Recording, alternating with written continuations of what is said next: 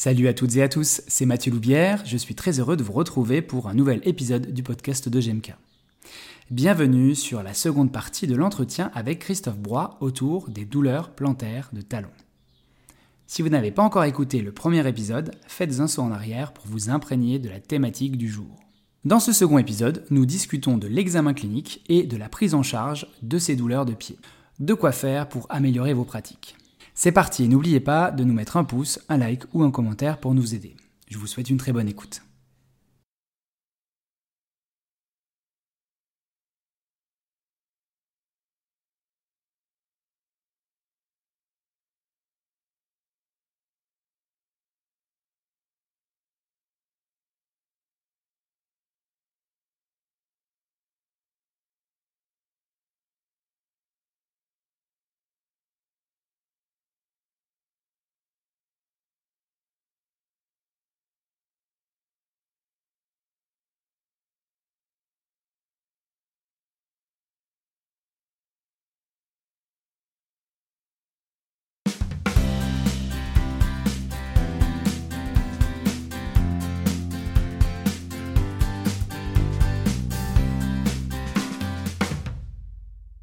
On va peut-être passer à la partie justement euh, prise en charge.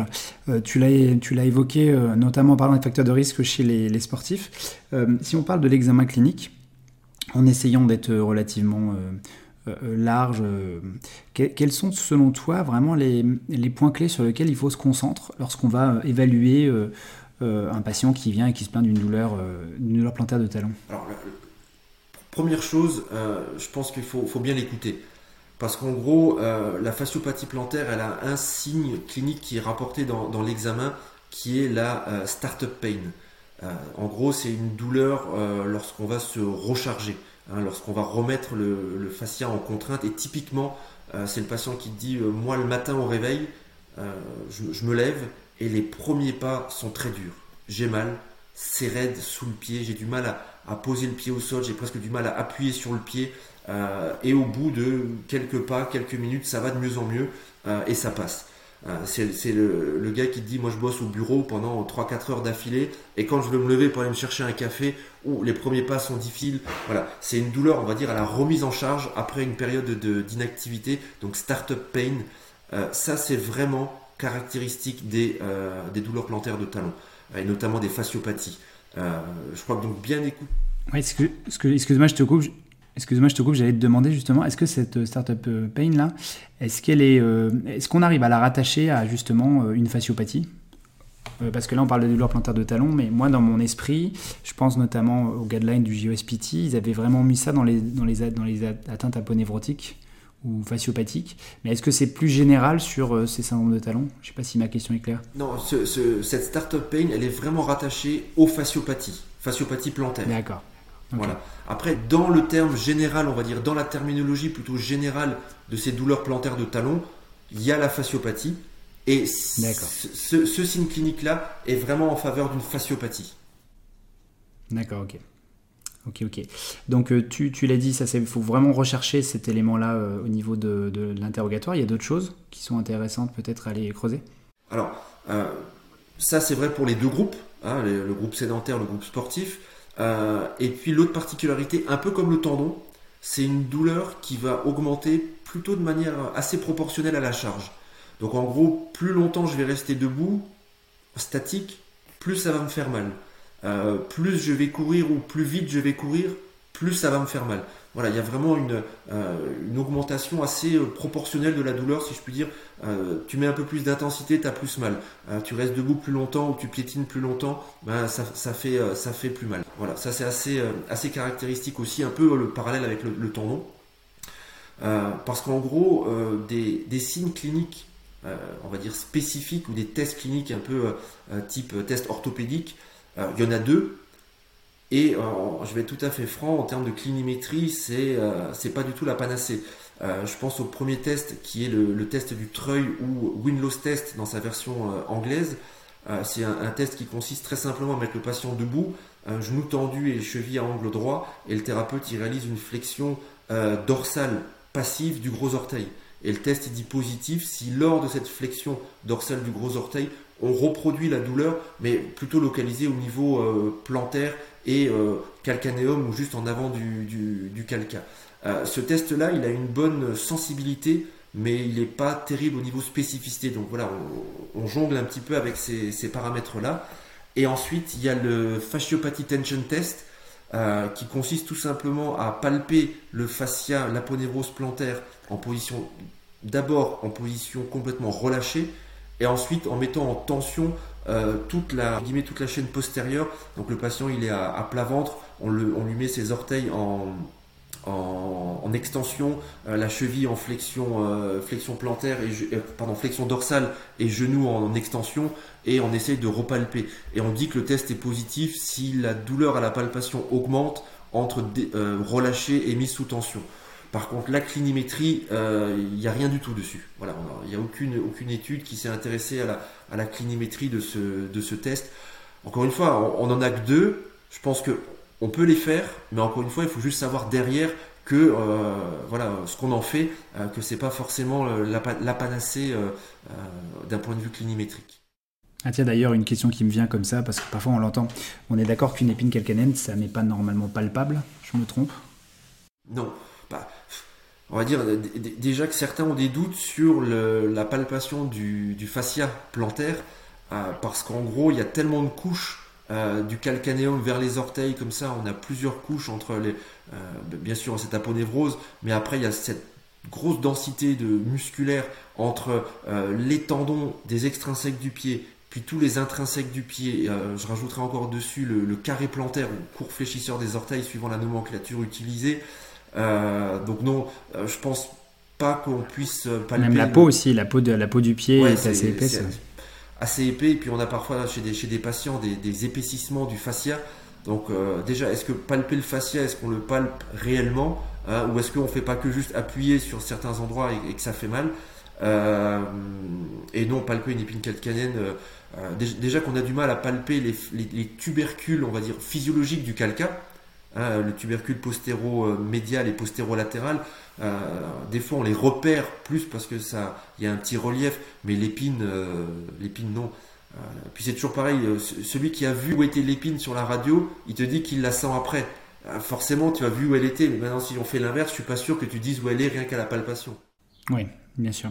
Ouais, donc, faut pas s'imaginer pouvoir. Euh, puis même d'ailleurs, je pense pas qu'il faut pouvoir s'imaginer faire une différence palpatoire entre. Euh, tu as parlé du carré plantaire et entre la ponévrose. C'est impossible. Ils sont vraiment. Euh, non, tout, à fait. Tout, est, tout est vraiment collé, ou en tout cas, même, je pense qu'il doit même s'échanger. Il y a une transition qui doit même se faire au niveau histologique, j'imagine. Ouais, ben, c'est exactement ça. C'est de dire, bon, ben voilà, la, palpation. Et c'est pour ça que ce fasciopathie tension test, il est un peu comment je vais dire, alors par, par mis en cause, mais à prendre avec, euh, parce qu'on se base sur de la palpation entre deux, deux positions différentes et euh, étirer le fascia plantaire. Euh, on étire d'autres structures aussi, hein, le carré plantaire par exemple, voilà. Donc savoir à quelle épaisseur ou quelle couche on se situe, c'est certainement, alors je dis pas impossible, mais en tout cas très difficile à faire. Et il faut rester encore une fois assez humble avec, avec ces données palpatoires. Oui, par contre, euh, ça me fait penser que ça peut être vraiment intéressant cette palpation euh, parce que euh, effectivement, s'il y a des douleurs plantaires et que la palpation ne réveille absolument rien, tu, évoquais tout à l'heure les douleurs référées qui viendraient du gastrocnémien, c'est ça que tu as dit, je crois. Ça peut être quand même intéressant d'aller toucher ce pied, de, de le palper. Oui, si, si, vraiment, alors encore une fois, est-ce qu'on doit aller palper tout de suite la ponévrose plantaire?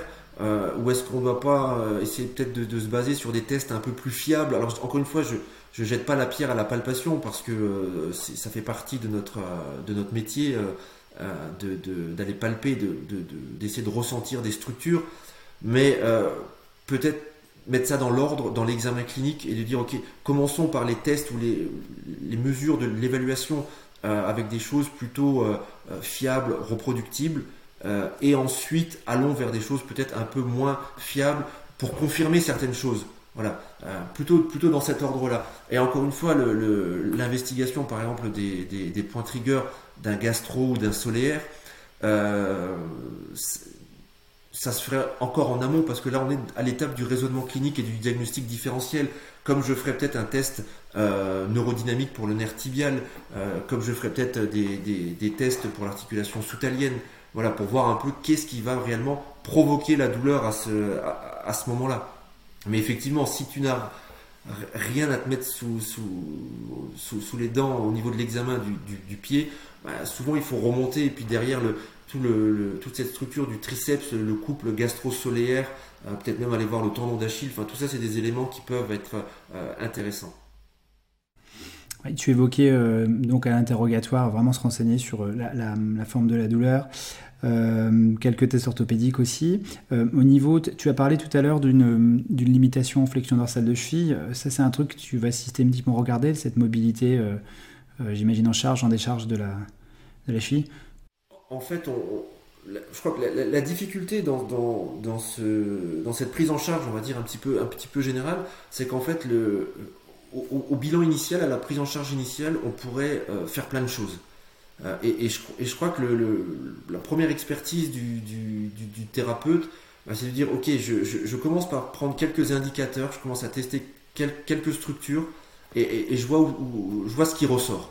Parce qu'en gros, tu pourrais faire, euh, au, premier bilan de ton patient, tu pourrais lui faire une, mesure de force gastro-solaire, tu pourrais faire un raise test, tu pourrais mesurer la force des intrinsèques. Ensuite, tu pourrais mesurer la, raideur du pied, tu pourrais mesurer la, entre guillemets, la déformabilité du pied par des choses très simples comme un naviculaire drop ou par des, formules un peu plus compliquées qui, mesurent dans plusieurs directions, en gros, la, la raideur, la flexibilité du pied voilà, ça, pourrait partir, on, pourrait en gros faire, je pense, une bonne heure que d'examens, de bilan et de tests et d'évaluation avec notre, euh, avec notre patient. Euh, je crois que là aussi, voilà, c'est un peu l'expertise du, clinicien en, fonction déjà du profil du patient, plutôt sédentaire, plutôt sportif, en fonction de l'anamnèse. Est-ce qu'il y a une notion de surcharge ou pas? Est-ce qu'il y a une notion de j'ai mis de la vitesse? Est-ce qu'il y a une notion de je travaille debout? Voilà, euh, aller voir la posture du pied, hein, faire un, foot posture index. Enfin voilà, on, pourrait, euh, on, pourrait faire passer des, questionnaires auto-rapportés euh, bah, pour avoir un point de départ, pour voir quelles sont les plaintes. Est-ce qu'on a des plaintes plutôt en posture statique, plutôt en dynamique dynamique comme la marche ou les escaliers, ou est-ce que c'est vraiment dynamique dans des activités physiques et sportives Donc là aussi, on a un panel, si tu veux, dans l'examen euh, et, je suis pas d'ailleurs, je, suis pas persuadé qu'il faille tout faire au début. Euh, je pense qu'au début, si, tu, si as deux, tes premiers tests sont positifs, bah, on s'engage dans une voie de traitement. Et comme je dis souvent, euh, tant qu'on avance, eh ben, on continue. Et le jour où on stagne, on se dit ok, au bilan initial, tiens, j'avais pas mesuré la force de ci, j'avais pas mesuré l'extensibilité de ça. oui, la raideur du triceps sural, c'est un facteur du risque. Mais tous les gens qui ont des fasciopathies n'ont pas une raideur du triceps sural. Comme tous les gens qui ont une fasciopathie n'ont pas des faiblesses musculaires. Donc en gros, on pourrait évaluer plein, plein, plein de paramètres, mais on, ne les aura certainement pas tous positifs. Donc je pense aussi qu'il faut faire un peu une évaluation en fonction de l'évolution du, traitement mis en place. Voilà, encore une fois, si tout est bien mené. Il, existe des scores, euh, des scores fonctionnels spécifiques euh, à cette région du pied, aux symptômes de cette région du pied? Alors, celui qui est le plus utilisé, notamment au niveau de la littérature, c'est le Foot Health Status Questionnaire. En gros, c'est un questionnaire qui te demande un peu l'état de santé de ton pied. Voilà. Euh, il y en a d'autres, mais celui-ci, il est, je dirais, 80 à 80% des études euh, sur ces douleurs plantaires de talon utilisent euh, ce, questionnaire. Et dans les tests fonctionnels, est-ce que euh, c'est de l'usage, je sais pas moi, de faire des tests d'équilibre unipodal, le Y balance test, les trucs comme ça? Tu, disais quel test Mathieu tu évoquais? Les tests d'équilibre unipodaux ou par exemple, tu sais le, le, Y là. ouais le.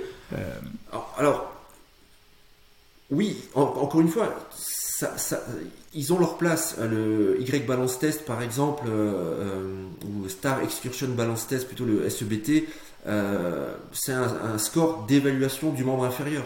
Donc tu peux l'utiliser chez quelqu'un qui a un problème de pied, qui a un problème de cheville, de genou, voilà, ça, englobe tout. par contre, est-ce que ça a du sens d'en faire un chez quelqu'un qui est sédentaire et qui est debout toute la journée? Je, dis pas non, je dis en tout cas peut-être pas à faire en priorité tout de suite. Voilà, euh, faire par exemple un test d'équilibre, de, contrôle postural statique, les yeux fermés comme un, comme un footlift test. Ouais, ça, ça peut être intéressant parce qu'on sait que cet entre guillemets euh, contrôle postural statique au niveau du pied, euh, notamment tous les muscles intrinsèques du pied participent beaucoup à, ça. Et ce qui peut être même intéressant, c'est d'en faire, de, de, faire un test, un footlift test, de faire par exemple une séance de gainage du pied alors encore mieux avec l'électro, et de refaire ça après. Euh, parce qu'on sait que notamment ces muscles intrinsèques du pied, ils ont euh, une grosse proportion de, euh, de fuseaux neuromusculaires. Donc c'est ces parties de, fibres musculaires qui sont entourées de tout un tas de récepteurs. Et donc du coup, on peut aller certainement bombarder certaines afférences sensitives et relancer un peu la boucle, la boucle sensorimotrice. Oui, encore une fois, tous ces grands tests que moi j'appelle plutôt des tests, des évaluations, euh, on peut les faire. Euh, est-ce qu'on doit les faire chez tous les patients tout de suite au début? Je pense pas. Euh, chez des sportifs, peut-être un peu plus rapidement que chez des sédentaires, mais c'est certainement à faire au cours de la rééducation. Voilà. Tu vois, je, ne suis pas quelqu'un qui va dire voilà l'examen d'une douleur plantaire de talon, c'est 1, 2, 3, 4, 5, 6 points à faire dans l'ordre. Non, euh, on, peut donner tout un, euh, on va dire un listing de choses à faire qui sont possibles d'être faites, même de manière non exhaustive. Et c'est vraiment le, bah, kiné, le thérapeute qui va, euh, en fonction du profil de patient, en fonction de, des objectifs du patient aussi, eh ben, il va définir les tests qu'il va faire, les évaluations, et il va traiter en conséquence. Et surtout, ne pas hésiter à réévaluer, retester, parce qu'on peut avoir oublié quelque chose. Hein. Voilà, encore une fois, des fois, il faudrait presque deux heures pour faire toute l'évaluation, ce qui euh, clairement est, impossible. Hmm. Ok, super. Donc, on, imaginons qu'on parvienne à, classer le, patient dans cette douleur euh, plantaire de talon. Euh, maintenant, qu'est-ce qui, est recommandé en termes de, traitement? Est-ce que justement on recommande un traitement pour cette famille de la plantaire de talon ou ensuite est-ce qu'il y a des choses un peu plus précises en fonction de si on est identifié, euh, je sais pas moi, une fasciopathie, euh, un autre problème? Il y a des choses spécifiques. C'est-à-dire que si ta douleur plantaire de talon, elle est, liée ou en, partie ou en totalité, par exemple, à une problématique sur le nerf tibial, on va forcément prendre des techniques spécifiques de, neurodynamique. ça, évidemment. Euh, maintenant, euh, lorsqu'on est plus précisément dans euh, la, fasciopathie, voilà, parce que si on a un point trigger, par exemple une douleur référée gastro-solaire, ben on va utiliser les techniques de traitement des points trigger. Si on a un problème au niveau de la soutalienne, on va peut-être utiliser des techniques articulaires ou de mobilisation type Maitland, Mulligan, etc. sur cette articulation-là. Donc en gros, si on a un problème spécifique, on va utiliser les techniques spécifiques que l'on a. Si maintenant on est dans ce cadre euh, de, fasciopathie, alors pour, ces fasciopathies, il y avait une, écoute que je dise pas de bêtises, je crois que c'était en 2014, euh, il y avait un, guideline qui était, euh, qui était sorti dans le, dans le BJSM, et il c'était déjà une révision d'une version antérieure. Alors il n'y a pas eu de révision entre guillemets officielle depuis. par contre, en, en 2019, euh, il y a eu dans le, encore une fois dans le, BJSM, il y a eu un, guide, on va dire un, guide de, meilleures pratiques euh, basé sur une revue euh, sur une revue systématique de la littérature. Justement sur ce le titre c'était Management of Plantaire Heel Pain. Donc c'était vraiment le management de ces douleurs plantaires de talon et dedans ils, reprennent un petit peu toute cette partie de d'examen clinique tout ce qu'on a déjà évoqué un petit peu ensemble et il propose alors un guideline qui est en fait pour moi, quand je dis pour moi, quand tu vois les auteurs qui sont mentionnés dedans, hein, je reste bien sûr euh, tout à fait humble par rapport à ça, euh, mais en gros c'est un, c'est un squelette. Euh, c'est-à-dire ils, sont, ils ont vraiment fait une revue et ils ont dit on garde que les choses avec un bon niveau de preuve. Comme ça on a, on a un, squelette et après chacun peut éventuellement rajouter des, choses là-dessus. Donc en gros, leur, euh, leur, euh, leur guide, à partir du moment où tu, prends, tu, démarres la prise en charge initiale, ils conseillent de traiter le patient, de prendre en charge le patient par ce qu'ils appellent une approche globale. Cette approche globale, elle est réalisée par un kiné, Ils ont un petit peu aussi sectorisé, si je puis dire, les, différents intervenants. Donc en gros, cette approche globale, c'est une approche qui est sur trois piliers. Donc il y a l'étirement du fascia plantaire, il y a l'éducation et le taping. Alors je sais, le, le, taping n'a pas souvent bonne, presse, notamment au niveau, au niveau des études, mais ces trois points, alors je les développe assez vite, mais euh, l'étirement du fascia plantaire, il faut plutôt voir cet étirement comme une remise en contrainte progressive. C'est pas un étirement comme on pourrait dire, tiens, je fais une technique de, d'étirement musculaire pour relâcher ou détendre le muscle. Euh, là, le but, c'est pas de détendre ou d'étirer le fascia plantaire, c'est surtout de venir l'étirer pour le, refaire une, remise en charge euh, progressive. Et là, notamment, il y a le, protocole de, Michael Ratleff hein, qui a différents niveaux. Un peu, encore une fois, on peut refaire un peu le parallèle avec les, différents niveaux de prise en charge des, euh, tendinopathies. Euh, le deuxième point, c'était le, taping. Et là, ça peut être un strap, ça peut être un kinésiotape. Euh, en gros, ça marche bien. Il y a de très bons résultats uniquement sur la douleur. Euh, certains ont trouvé euh, sur la fonction du pied, mais ça tout le monde n'est pas d'accord. Mais en gros, ça marche bien sur la douleur. Donc l'utiliser en phase, euh, on va dire initiale, en phase précoce de, rééducation, ben, ça fait moins mal, c'est toujours mieux. Donc c'est recommandé. Et le troisième pilier, c'est type de montage proposé? Et en fait, dans cette éducation excuse-moi, je, te coupe. quel type de, montage de taping est proposé? C'est alors, on, alors, en dire un peu plus? dans, la revue, c'est assez hétérogène. Ce qui est retenu, c'est le strapping euh, au niveau du, fascia plantaire, donc avec des bandes mixtes euh, type élastostrapal. Euh, ça, mhm. alors ça va être difficile de le détailler comme ça parce que ils font quoi exactement? Comment? Ils, partent des, ils partent des têtes des méta, ils tirent vers l'arrière, c'est ça? Ils, font quoi? Ouais, tu, en fait, ils ont une direction anti-pronation. Tu contournes le, le, pied et en fait, tu pars du gros orteil, tu vas sous le talon, tu reviens vers le petit orteil tu fais, tu fais ça deux fois de chaque côté et ensuite tu relis les deux bords du pied. Mais euh, à la limite, je pourrais peut-être faire une, photo d'un montage et ça pourrait peut-être agrémenter un peu le, podcast. Oui, on pourra aussi le partager. Si, si il y a peut-être, il y a peut-être, euh, je, peux mettre des liens en commentaire. Ouais, je, pourrais, te donner le, lien. Et, ensuite, concernant le, le kinésio-taping, alors encore une fois, aussi surprenant que ça peut être, c'est cette, euh, c'est ce montage en petites franges. Euh, que l'on, avec la base au niveau du talon et chaque frange va sous le pied vers, euh, vers un méta. Euh, les, Anglais appellent ça le Lodi tape. En gros, c'est une pose avec très peu de tension hein, finalement sous le, sous le pied, mais en termes de douleur, ça, ça marche relativement bien. et puis, il y a alors peu d'études, mais c'est un peu, c'est un peu ce qu'ils appellent les montages.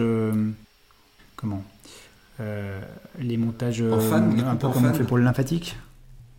Ouais, les fans, c'est ça. En fait, c'est cette coupe-là, et puis en, gros, il n'y a pas beaucoup de tension. Euh, on est en général entre 25 et 40, 40% de tension euh, de pose de, au niveau de la bande.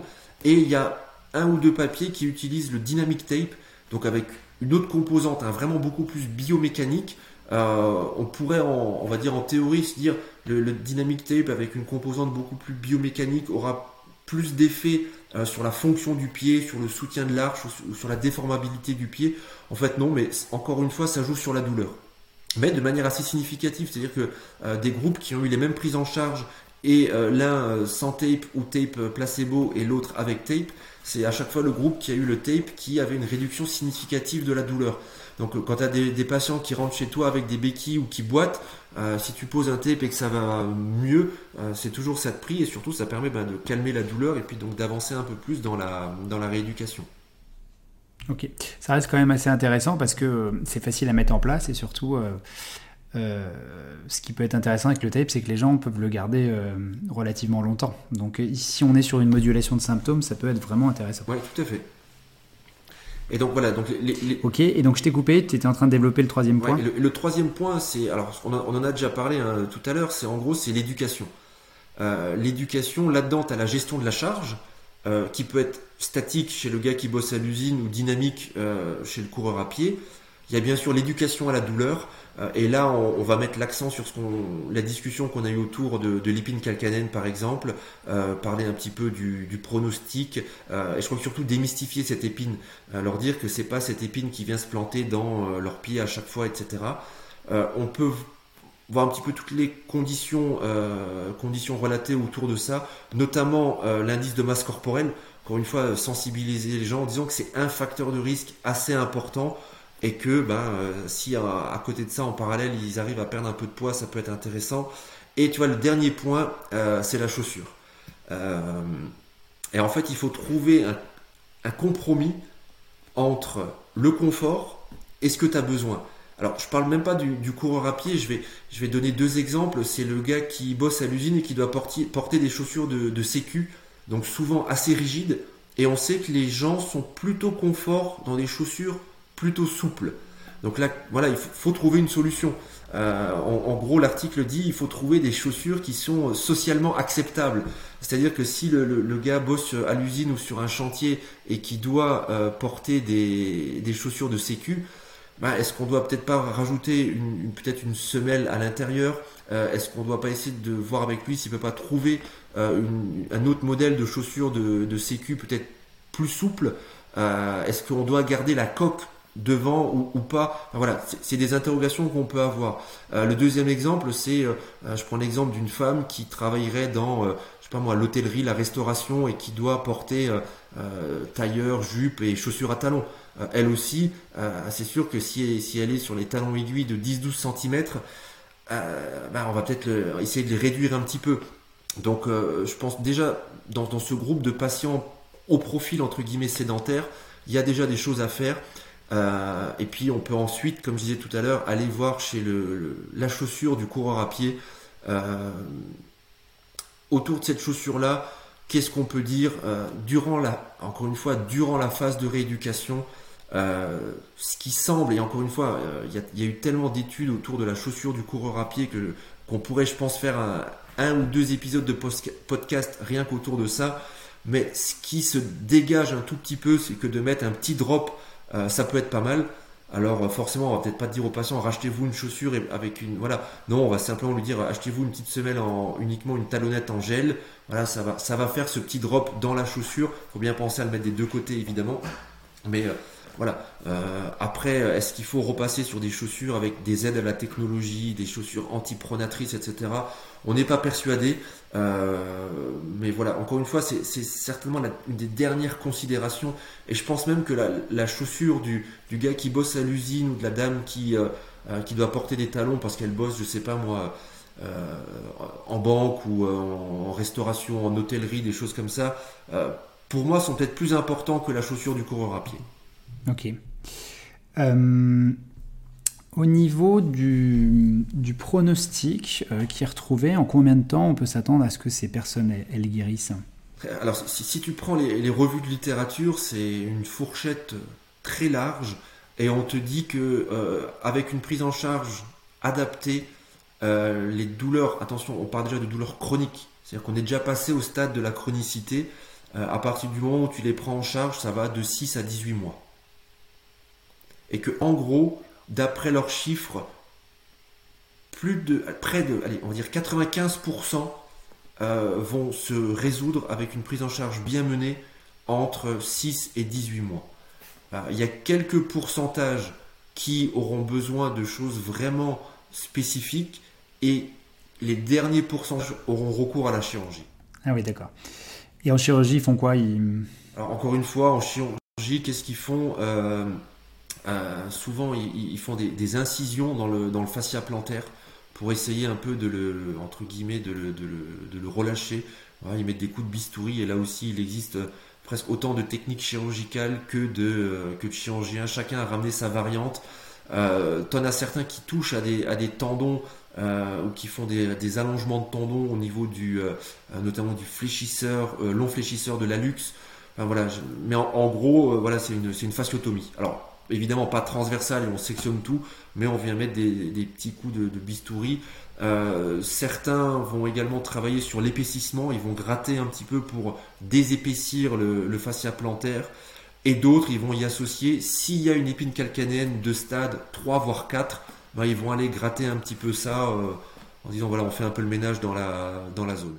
Hmm. Ok, super. Eh ben super, merci beaucoup euh, pour tout ça. On a vraiment, je pense, pas mal d'informations.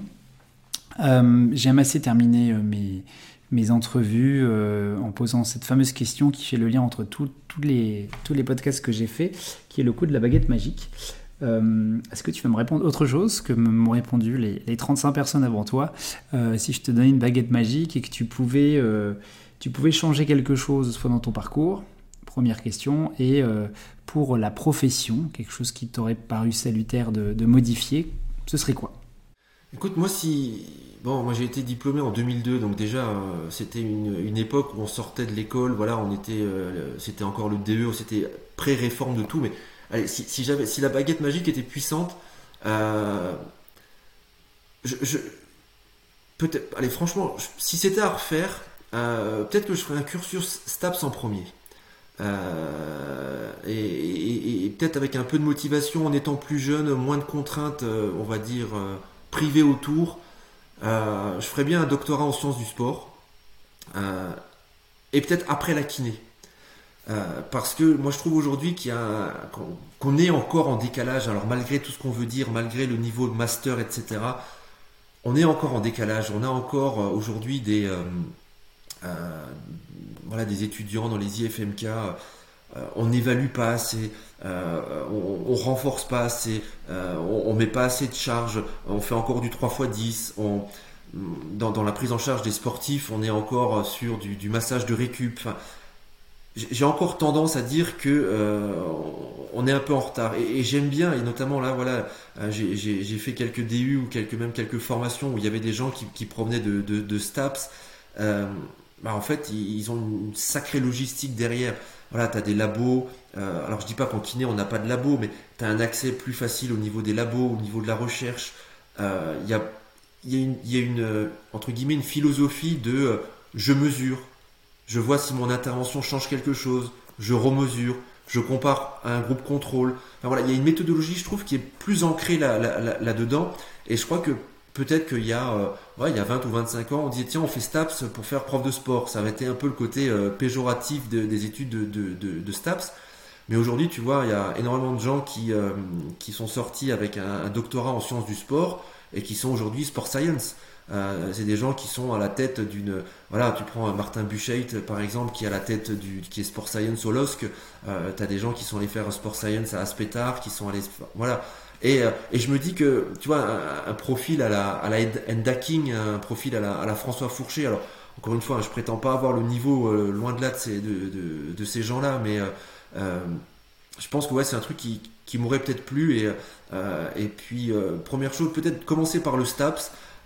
et ensuite, voilà, faire, faire ces, ces, études de kiné pour compléter les deux. Alors qu'aujourd'hui, je me rends compte que je cours un peu après l'inverse. J'ai commencé par faire kiné, et on va chercher aujourd'hui euh, ailleurs ce qui nous manque.